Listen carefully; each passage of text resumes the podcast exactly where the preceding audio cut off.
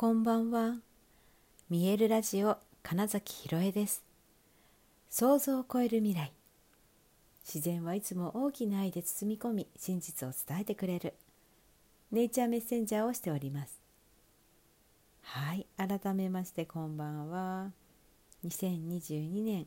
11月1日、見えるラジオ始まりました。ということは、えー、と今これ今日から4年目になるのかなラジオ。なんかそんな気がするぞ。確かニケさんが来た年から始めてる気がするので。ですね。そうですね。で11月1日からスタートしているはずなのでえー、っと今日から4年目です。すごいね。我ながら。はいこのね3年間全く一日を欠かさず10分ぐらいを喋り続けているわけですが最初はね本当あの日記代わりにつけていたブログが、えー、その運営会社がなくなるっていうことでえー、なんかどうしようかなってなった時に、えー、その頃、えちょっとだけ YouTube もねいくつか動画を上げてた時期だったのであじゃあ YouTube を毎日上げてみようかなって思ったんですよ。でもね YouTube やっぱその時は顔出しするのがいいよみたいな時期だったので えー、毎日撮るのに、えー、化粧したり服考えるの面倒くさいなみたいな気持ちが出たわけですよ。でで1個なんかその服をもう決めちゃう制服みたいにするっていうのもあったんですけどうんいまいちピンとこないなみたいなのがあってでえー、じゃあ他のブログに移そうかなとかね。いろいろやってたんですそして結局ねアメブロも、うん、を毎日続けるっていうのは別でやってたんですけど。であらラジオだったらいつでもすぐに喋れるしいいなって思ったんですね。で、えー、っと YouTube をやってたのも自分が思っていることをどれだけ言葉にして伝えられるかみたいなのの練習のような部分もあったので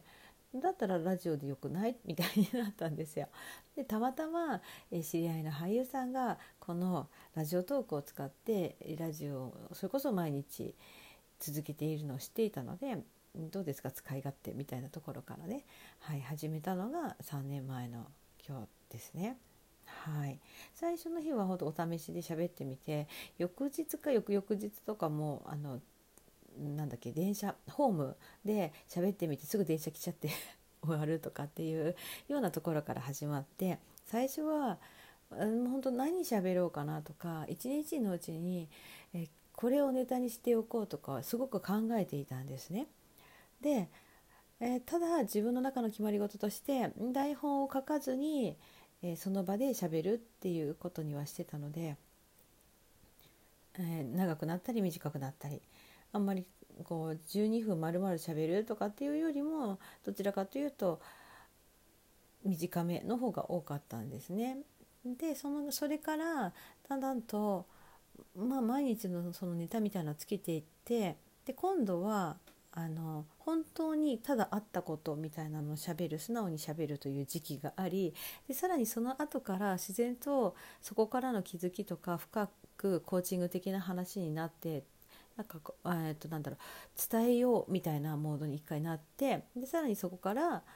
あそれがちょうど1年ぐらい経っててから、まあ、本当にただただその時思いついたことを話してみようみたいに変わってって随分とだからもしねもし余裕が気持ちに余裕がある方興味のある方いたら、うんと、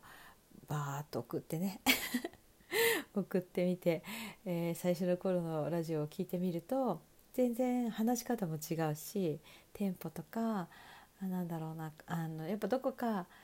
ちゃんと喋んなくちゃみたいなこととかがあったりしてね、うん、随分違うはずなんです。自分でもたまにね 聞くとうわー面白いって思いますしやっぱりそういう意味でもちゃんと日記というかその時の私自身の記録としてこれがあの当初の目的ですよ。これがちゃんと使われるようになるなっていうのもあってそれもあって一時期はあの YouTube にラジオをアップしてたんですよ。で編集もしてもらったりしてたんですが単純に毎日 YouTube にアップするという作業自体が私があんま得意じゃないってことが分かって そもそもそれかみたいな、動画を撮るとかの前に、え、ネタがあったとして要は、ね、データがあったとしてもそれを毎日、えー、うんとラジオのところに書いてあるなんだ概要みたいなのを貼り付けてハッシュタグつけてみたいなその作業がもう全然、うん、性に合わないんだなみたいな感じで。ででデータはめちゃくちゃあるんですけど実は YouTube にも上がってないっていうね、うんまあ、過去の、えー、ラジオ音声ありますけれど、はい、もちろんねあのこのラジオトークを遡っていただければ過去のは全部聞きますしえっ、となんだっけ？ポッドキャストだっけ？違うな。ポッドキャスト？合ってる？なんかそのラジオアプリ系統は連携させてあるのでもしかしたらそちらで聞いてくださってる方もいるのかもしれないなと思いながら、はい、あそろそろねちょっと YouTube もねちょっと再開したいなとも思うんです。うん、思いついたことを、まあ、ラジオだと聞かないけど YouTube だと見る。みたいな方もやっぱりいらっしゃるからちょっとねえー、っとねうん、チャレンジもしようかな。あとね編集しないって決めればいいんですよね。編集しようとすると本当にやらないんで。あのこれはね本当にね向き不向きとか得意そうじゃないっていうのがあるなと思うんですね。うん、もし多少苦手でも自分が本当にやりたいと思ったことだったらそこをクリアしたいなっていう気持ちにもなるんですけどあの喋ることとかは全く苦じゃないんですけれども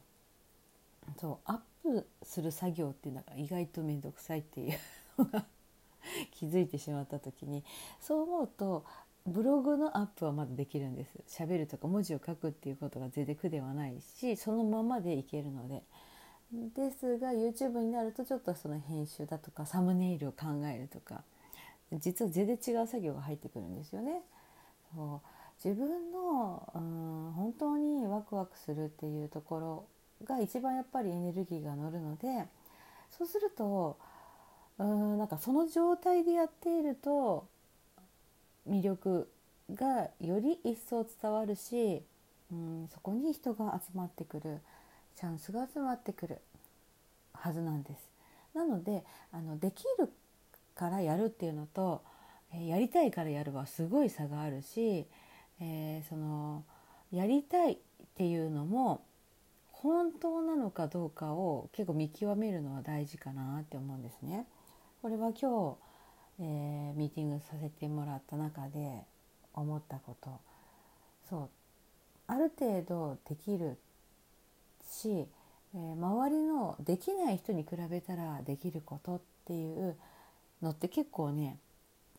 誰でも何かしらあるはずなんです。でそれが本当に得意でかつ好きなことであればどんどん頼まれたりしなくてもやっちゃうはずなんですよね。でこれをやってほしいな私より得意だと思うからみたいな感じのオファーで引き受けてしまうと結局ねそれってなかなか進まなかったりするんです。えー、それはえー、例えばそれが、なんだ仕事のオファーであったらなんかこう父として進まずみたいなのってあの相手方にも大変失礼にあたるじゃないですか。だったら締め切りよりもむしろ早く上げてよりクオリティを上げるみたいなことができたらそれは最高なのでそのくらい、うん、とにかくやりたいんですっていうことをやるのが、うん、その人自身の成長にもつながるし昨日言ったようなえー、とその本当にその人の魅力個性を生かして今この瞬間を精一杯生きているという状態にも、えー、結びつきやすいのかなって思います。うん、いつの間にか自分が夢中になっていることが大事っていうのは多分ねそこで、うん、なんだろう気合い入れないとできないことみたいなのはね多分違うんですね。であとまあこれはちょっと別の角度からですけどえやる気が出ないっていう時にもううんと動いたら実はやる気が出るんですね。やる気が出なんだ？やる気が出るから行動できるんじゃなくて行動をするからやる気が出ていくえー、アドレナリンだとかドーパミンだとか、まあ、そういう交感神経が優勢になるようなホルモンが出ていくのは動くからなんですよね。